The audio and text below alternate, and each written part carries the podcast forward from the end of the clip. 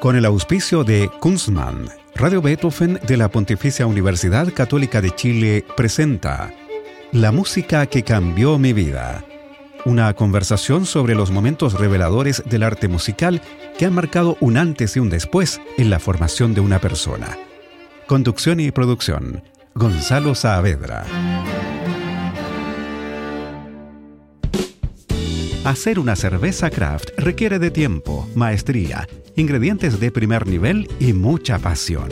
Por eso en Kunstmann llevamos 30 años haciendo lo que más nos gusta desde la ciudad que nos vio nacer, Valdivia. Es desde acá y con las aguas de la selva valdiviana que elaboramos más de 18 especialidades para que tú encuentres tu favorita y la disfrutes tanto al tomarla como lo hacemos nosotros al elaborarla. Kunstmann, 30 años elaborando cerveza craft. ¿Cómo están? Bienvenidas y bienvenidos a este programa en que conversamos de música, que es lo que nos gusta, pero no cualquier música, sino aquella que ha marcado un antes y un después en la formación de nuestros entrevistados. Hoy estamos con la directora de coro y orquesta colombiana Paula Torres. ¿Cómo estás, Paula? Muy bien, muchas gracias Gonzalo, gracias por la invitación. Bienvenida a este programa y a la radio Beethoven. Paula Torres Ayala nació en Cali, Colombia, y dedicó su infancia y juventud a la natación y a bailar salsa. Eh, sí. o sea, eh, además del colegio, afortunadamente, ¿no? Pero Oye, es que naciste en la capital de la salsa, ¿no? Sí, sí. Sí, eso pues en Cali uno baila o lo bailan a uno, pues, ah. o sea, le tocan. Entonces sí. Y la percusión y el ritmo se va metiendo en los huesos, me imagino. Hasta el tuétano, todo el tiempo y no, no lo abandona. No, es, es como un sello personal. Es como no sé, eh, dicen que la, el fenotipo creo que es la relación del ser humano con el medio ambiente. Sí. Bueno, eh, yo creo que a nosotros nos toca eso. Crecemos, crecemos tanto con, con, eh, con la percusión menor y con los pregones de la salsa, pues que eso termina uno buscándolo en cualquier lado después. Oye, ¿y cómo fue llegar a Chile en 2000, a un país en el que se baila poco y mal? Nosotros estamos muy lejos de tener ese ritmo en los huesos. afortunadamente no llegué buscando eso, eh, sino que mm, llegué para terminar mis estudios porque, de hecho, llegué fue porque a mi esposo lo trasladaron. Y llegué eh, directamente a la Universidad de Chile, que amablemente me, me homologó todos mis estudios y por ahí fue una entrada al mundo coral. Yo siempre quise hacer, o sea, y, y estaba haciendo dirección coral muy poca en, en Colombia. Estaba terminando mi carrera de teoría musical. Em, y cuando llegué a la Universidad de Chile se me abrieron un mundo de coros. Y entre esos el de Víctor Alarcón, que en paz descanse. Y con Víctor Alarcón y cantando bajo la, dirección de él, yo encontré otro mundo que es el laboral, que es el de la católica. Yo realmente llegué a la católica gracias al bicho. Entonces, eh, por donde yo lo vea, pues yo no estaba buscando salsa, tampoco la encontré, la verdad, pero encontré un mundo maravilloso, coral de, y del canto, del canto, canto colectivo, que nunca había visto y había, había vivido en mi país, esa es la verdad. Mira, claro, porque tú en 2013 obtuviste el título de directora coral y en 2019 el magíster en dirección orquestal. Sí, Y has estudiado con varios maestros colombianos y argentinos y en este país lo hiciste con David del Pino Klinge y Nicolás Raus, ambos invitados a capítulos anteriores de La música que cambió mi vida.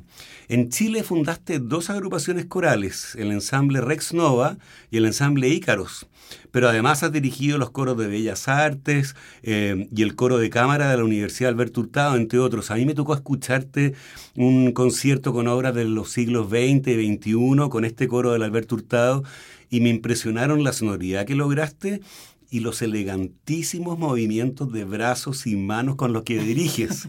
es un placer verte dirigir, de verdad. Pues muchas gracias, muy amable. Pues, pues la verdad que no, no, nunca reparo en cómo, me mueva y dice, hay que, uno, un profesor mío, que es eh, Nicolás Raus, decía, hay gente que se graba y se ve para observarse y poder...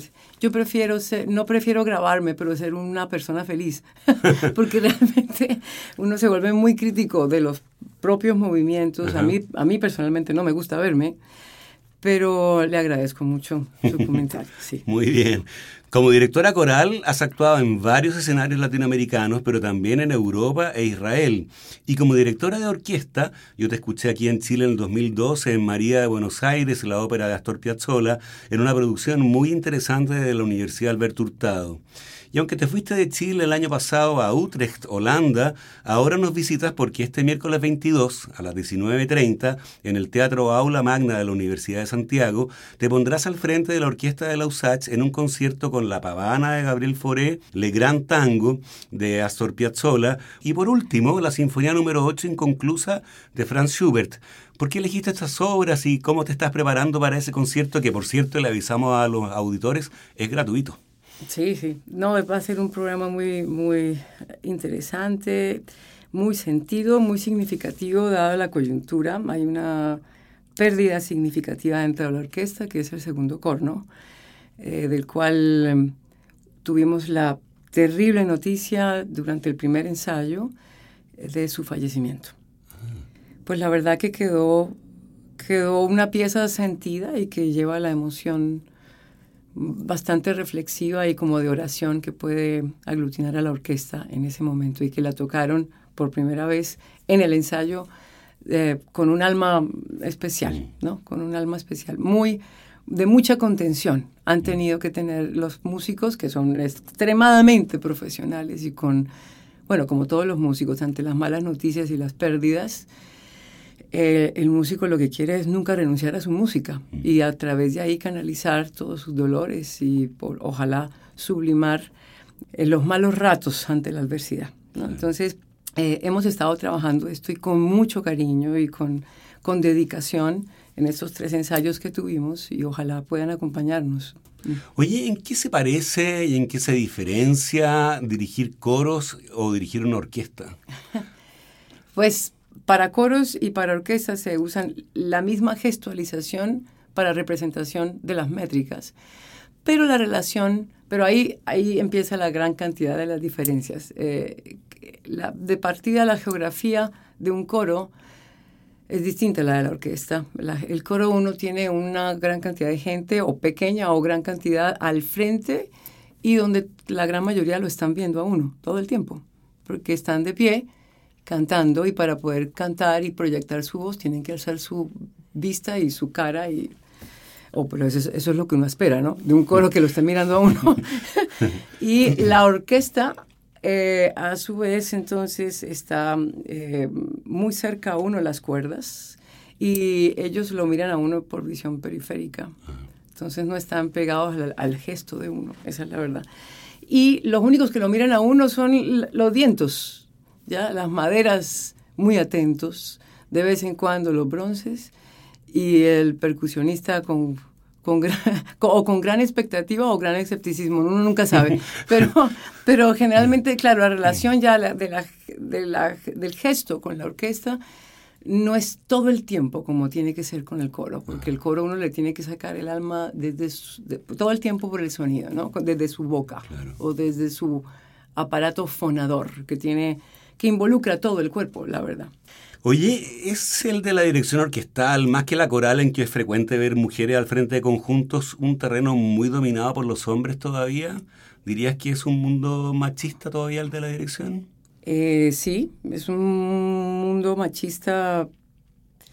Mire, voy a serle bien honesta. Eh, yo me imagino que por ser mujer y estar dentro de un terreno que así sea, más que todo la dirección coral, es, es, em, es, dominado por hombres. También la dirección coral, sobre todo en este país, es, es dominado por hombres. También en Argentina son muchos más los hombres que las mujeres en el terreno de la dirección coral. Pero la verdad yo he encontrado más bien que no es una cosa del machismo, machismo, sino que es la realidad de una mujer, de una mujer que en general quiere tenerlo todo, ¿no? Si yo quiero tener familia eh, y quiero tener, velar por la estabilidad de un hogar, pues la dirección y los horarios de los ensayos y todo lo que conlleva eso no es compatible, ¿no? Generalmente no es compatible. Entonces está en las mujeres, o por lo menos en la gran mayoría, eh, el anhelo de estar formando un nido. Y por supuesto, yo no, lo que pasa es que no quiero hablar del machismo, no quiero hablar de las cosas que ya todo el mundo conoce, que son enemigas del arte también, que son con las que uno tiene que batallar muchas veces, pero no me quiero centrar en eso porque no, yo soy una persona que agradecida en Chile de haber podido transitar en un mundo que sí, que puede haber muchos hombres, pero yo, yo tuve crédito en mi palabra, crédito en mi acción He sido profesora durante mucho tiempo de la Universidad Católica y mi, mi, lugar no es el de seguir sembrando la, la, separación, ni hacer cisma, ni nada en las nuevas generaciones, y no más bien conciliar. Y todo porque no, me, no, no quiero más enfrentamientos. Yo vengo de un país violento y no, me, no, no quiero encontrar esto acá. ¿no? Entonces, eh, prefiero pensar que es que la mujer, si lo quiere todo, es difícil, es difícil y ya. No más, eso es con respecto a eso. ¿Qué te parece que vayamos a la música que ha cambiado tu vida, Paula? La primera pieza es coral, como no, y es del compositor argentino Carlos Guastavino, que nació en Santa Fe en 1912 y murió en la misma ciudad en 2000. Guastavino fue bastante prolífico, compuso música de cámara, para orquesta, tiene un ballet y una cantata, pero también lo hizo para piano, para guitarra y muchísima música vocal, voz sola con acompañamiento y varias decenas de piezas corales. Entre ellas, Arroz con leche, de 1964, una composición escrita a partir de la canción infantil que todos cantamos cuando éramos chicos y que Guastavino aprendió de su madre, de hecho así lo consigna en la partitura, pero bastante complejizada, ya vamos a hablar de eso. ¿Por qué es esta una de las músicas que ha cambiado tu vida? Cuando yo estaba en Colombia, eh, a mis manos llegó esa partitura cuando yo tenía 14 años. La directora del coro del colegio donde yo estuve, que es la primera gran actividad coral que yo tuve, estar dentro de ese coro, ella era un gran músico innato, pero ella no tenía lectura musical.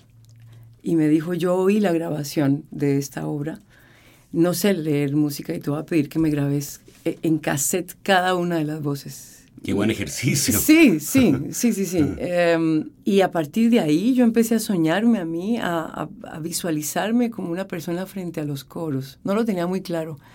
Y entonces por eso es importante esa obra para mí, porque es la primera obra que yo, que me tocó enseñar. Nunca dirigir, pero sí enseñarla. Y me hizo soñar con la dirección coral como una, una posible forma de vida. Muy bien, escuchemos entonces este arroz con leche del compositor argentino Carlos Guastavino.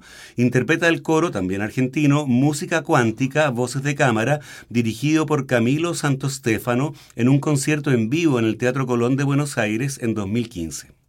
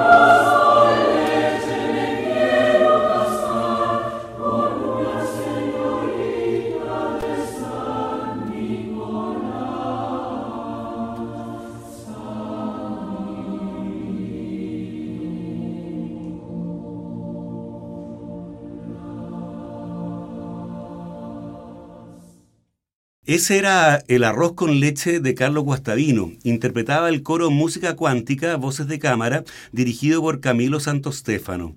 Estamos con la directora de coro y orquesta Paula Torres en la música que cambió mi vida en Radio Beethoven. ¿Este arroz con leche es realmente una fuga a cuatro voces como está anunciado en la misma partitura? Sí, tal cual. Sí, sí, sí. No, tremenda. Una, una, ya grande, me di cuenta de la tremenda obra que es. Tremenda. Después, por supuesto, estoy hablando de 20 años después, como a los 30 y algo, en una de las prácticas corales de la Universidad Católica, yo la quise hacer. Me trajo muchos recuerdos, por supuesto y tenía yo muchas más herramientas para entender realmente lo que él había hecho en, cada una de sus líneas la, imitación, el desarrollo motívico y, todas las herramientas que una persona como la formación de él pudo, hacer en esa obra, ¿no? Pudo demostrar en esa obra. Vamos a la segunda obra de la lista de la música que le ha cambiado la vida a Paula Torres. Se trata nada menos que del Requiem de Mozart, una obra que ha sido varias veces pedida por los invitados a este programa. Cuéntanos, Paula, ¿cuál es tu historia personal con esta obra? A los 19 años, yo estaba en la segunda, primer año de universidad, terminando el, segundo semestre en la Universidad Javeriana en Bogotá. Eh, corría el año 1991. La, el coro del Departamento de Música de la Pontificia Universidad Javeriana de Bogotá era el, era el encargado de rendirle homenaje el 5 de diciembre a Mozart, que estaba cumpliendo 200 años de su muerte. Y lo emocionante era que estábamos, que éramos como siete coros en simultáneo con gente en, otros países en Europa, em, cantando el requiem de él. Eh, a tal hora nos tocaba a nosotros, porque supuestamente a tal hora allá también, y, y, fue la primera vez que yo canté ese requiem a los 19 años. Muy bien, escuchemos entonces, tú elegiste el Domine Jesu, ¿no? Sí. Eh, del Requiem Kegel 626 de Wolfgang Amadeus Mozart. La versión que eligió Paula es la de la soprano Barbara Bonney, la mezzo-soprano Anne-Sophie von Otter, el tenor Anthony Rolf Johnson, el bajo Alastair Miles y el coro Monteverdi y los English Baroque Soloists dirigidos por John Elliot Gardiner en una grabación en vivo en el Palau de la Música Catalana de Barcelona en diciembre de 1991.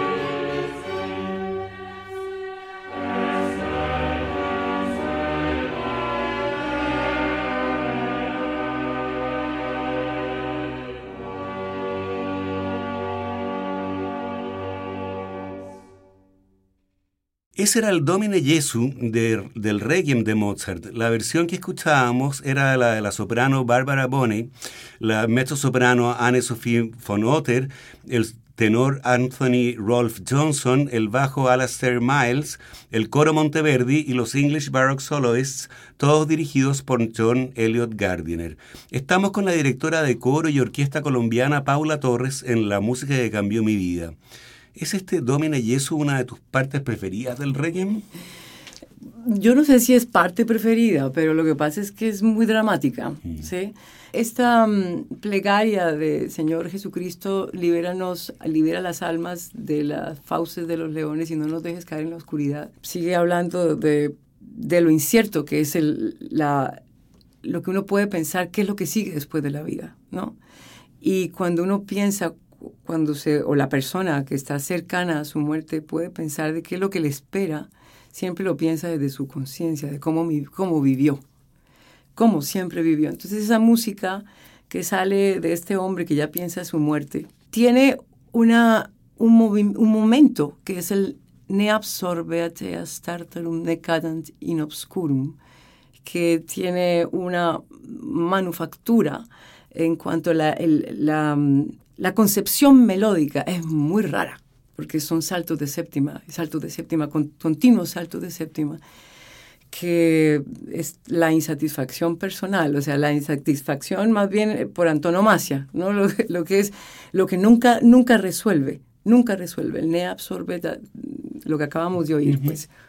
Y por eso quise escoger eso. Y es porque realmente también en otros requiem que yo he dirigido, como el requiem de Maurice Duruflé, como el requiem de, de mm, Valencia, de Antonio María, Valencia, un compositor colombiano, siempre ese cuadro de las fauces de los leones y de caer en la oscuridad, no sé por qué eh, sacan del compositor las ideas más dramáticas y más limítrofes dentro de lo que es su creación. ¿sí? Me gusta mucho ese texto, como lo trabajan muchísimos compositores y no sé si tiene que ver también con lo fatalista que soy yo generalmente, pero, pero puede ser, puede ser. Hacer una cerveza craft requiere de tiempo, maestría, ingredientes de primer nivel y mucha pasión. Por eso en Kunstmann llevamos 30 años haciendo lo que más nos gusta desde la ciudad que nos vio nacer, Valdivia es desde acá y con las aguas de la selva valdiviana que elaboramos más de 18 especialidades para que tú encuentres tu favorita y la disfrutes tanto al tomarla como lo hacemos nosotros al elaborarla. Kunstmann, 30 años elaborando cerveza craft. Bueno, del fatalismo seguimos con la lista de Paula Torre y cambiamos del mundo, de época, porque nos vamos al siglo XX y al Caribe, específicamente a Cuba porque la próxima obra es una canción del compositor Moisés Simmons, que nació en 1889 en La Habana y murió en 1945 en Madrid. Se trata de Chivo que rompe tambó y la escucharemos en dos versiones, la del famoso cantante y pianista cubano Bola de Nieve y también una versión coral interpretada por el coro cubano Entre Voces dirigido por Digna Guerra. ¿Cuál es tu historia con esta canción, Paula? Eh, Chivo que rompe tambor la, la, vine a conocer yo en, aquí en Chile, la verdad. Y me la enseñó el bicho. De Víctor. Sí, o sea, no, no la cantaba él, pero él me hizo oír en una de sus tantas conversaciones y tertulias que tuvimos con una copa de vino, que se tomaba él, yo no, sí se tomaba él. Em, me dijo, mira, te voy a mostrar el mejor cantante para mí que hay. Y acá en esta latitud me mostró un cantante de esa latitud que se llama Bola de Nieve. Estaba con Hans Stein también, el maestro. Y entre los dos hablaron de lo maravilloso que era oír a este hombre hacer su música. Y bueno, yo la oí eh, y por supuesto quedé deleitada con toda la interpretación, él con su voz así como um, muy ronca, como con mucho parlato, y un gran pianista también.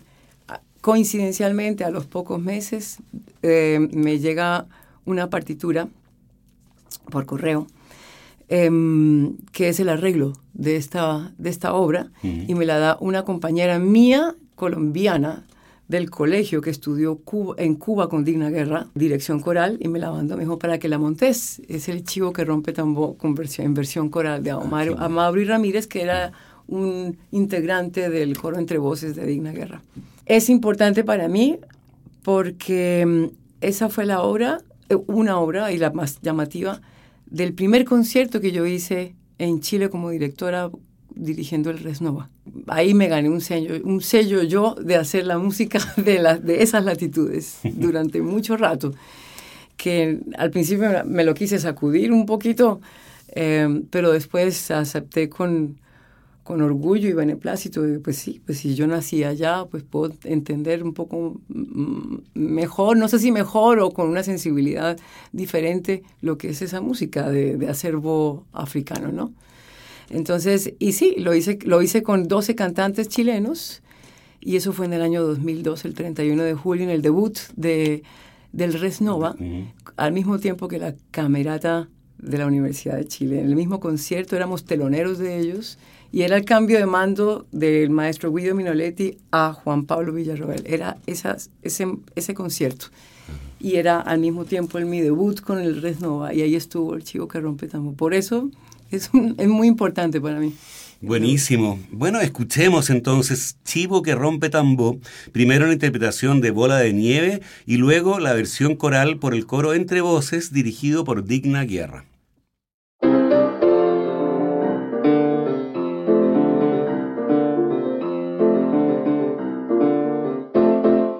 Habla con yo Francisco a ver qué rayo pasó, que tanto los chivos sueltos y yo encontrar roto mi tambor. Ay, mi tambor, ya se rompió, ay, mi tambor. Yo mañana voy a ver a Juan Guarberto, porque aquí todo el mundo se hace lo muerto y le va a demostrar que si cuero está rompido no se puede templar. Ese chivo corrompido, está agachado en el mismo caserío y yo lo va a buscar y lo va a encontrar, yo lo saca de donde está escondido. Si lo cojo, fuigiti, fuá, fuigiti, fuá, fuigiti, fuá, fuigiti, toma chivo patilludo, sin vergüenza, petoso berrenchín. Ay, chanco, que este negro ya no puede vivir sin su tambor.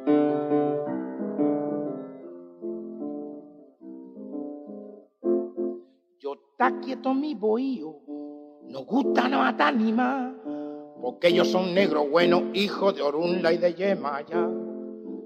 Pero ese chivo tan corrompido, yo lo va a limpiar. Si lo veo, yo lo cojo y lo marro y le rompo toitico los tarros para que prenda otra vez. Que tan boque negro toca, no se puede romper. Ese chivo Mazucamba. Se creído que yo vengo de Ampanga y yo lo he visto bien. Yo conozco de ese chivo, ese chivo es la Miranda. Si lo cojo, fa, fuigiti, fa, fuigiti, toma chivo patillo, sin vergüenza, petoso berrinchín. Ay, chanco, que este negro ya no puede vivir sin su tambor chivo que rompe tambo con su pellejo paga. Chivo que rompe tambo con su pellejo paga. Y lo que es mucho peor que Chilindrón acaba. Y lo que es mucho peor que en acaba.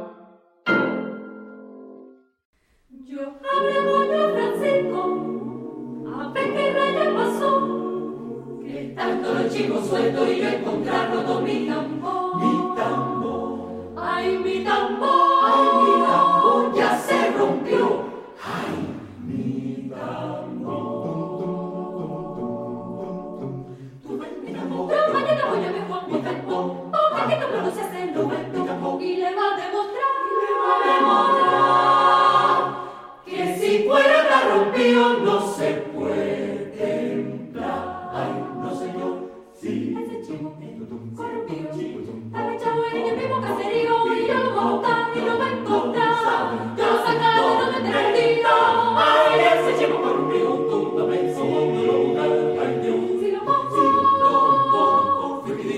di di da di da da da da da da da da da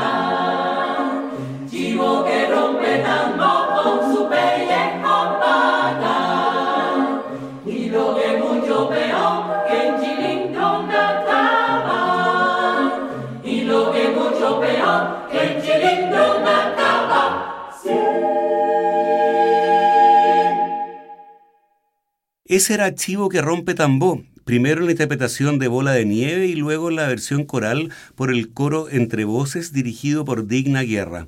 Estamos con la directora de coro y orquesta colombiana Paula Torres en la música que cambió mi vida en Radio Beethoven. Para el final, Paula Torres eligió una obra realmente preciosa, también coral, y que bien vale la pena escuchar completa.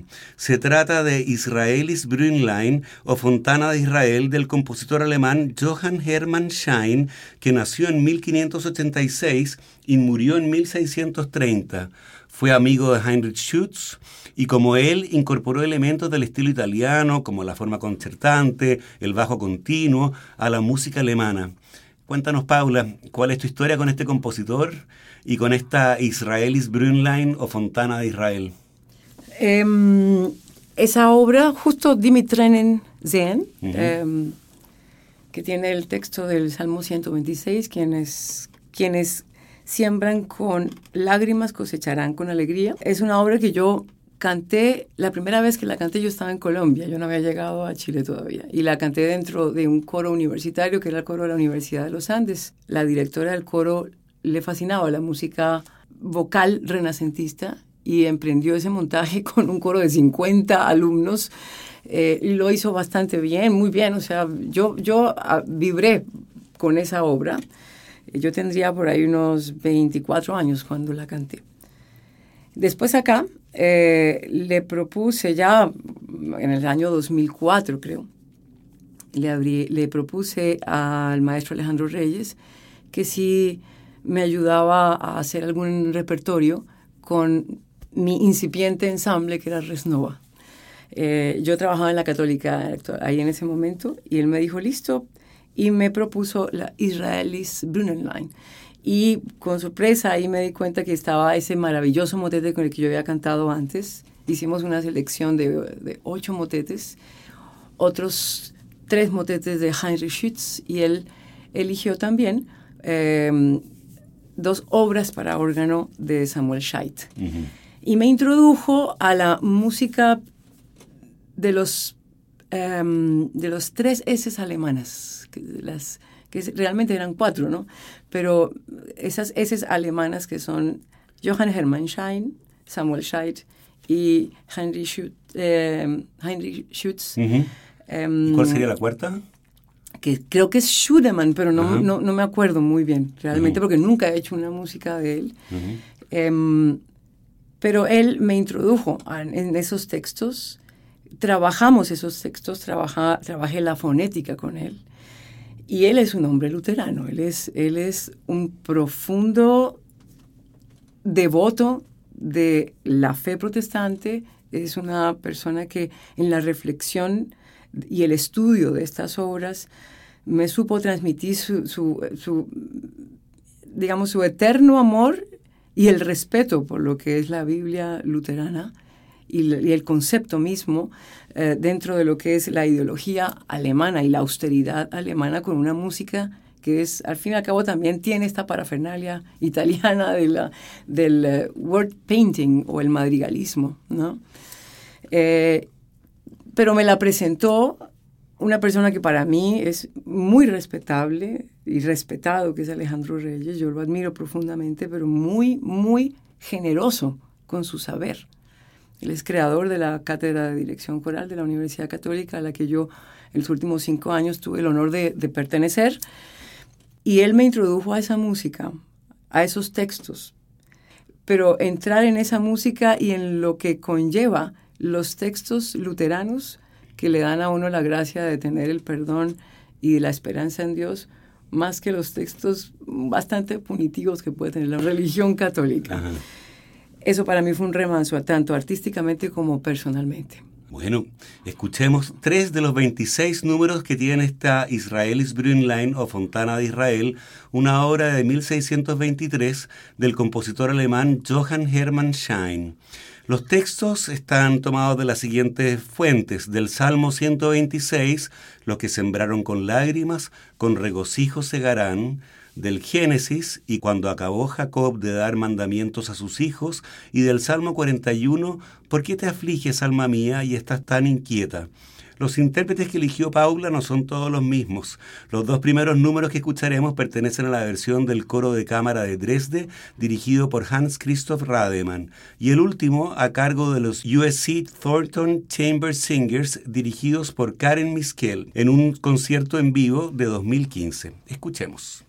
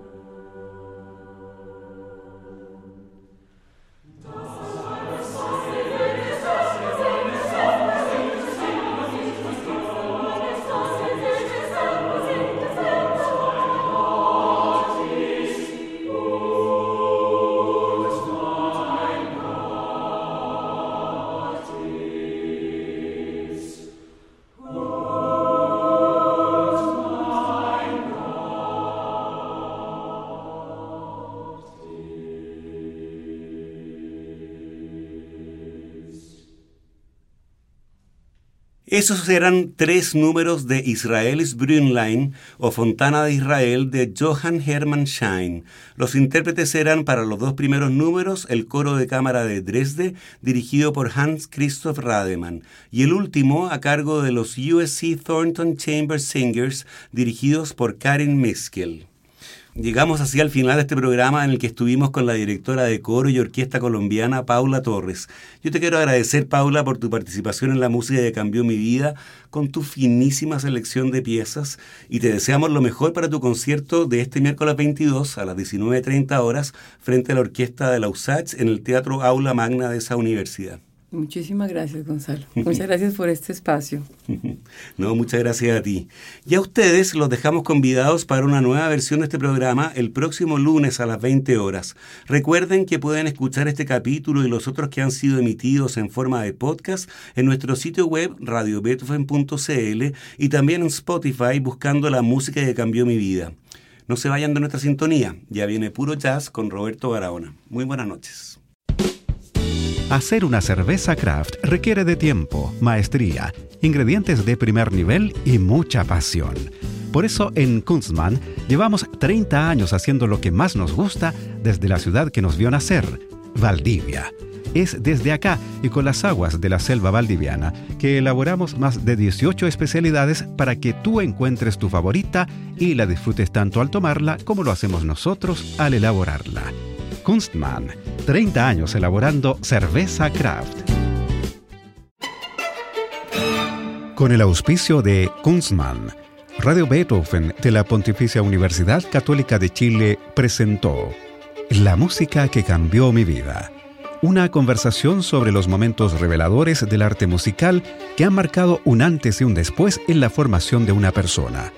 Conducción y producción. Gonzalo Saavedra.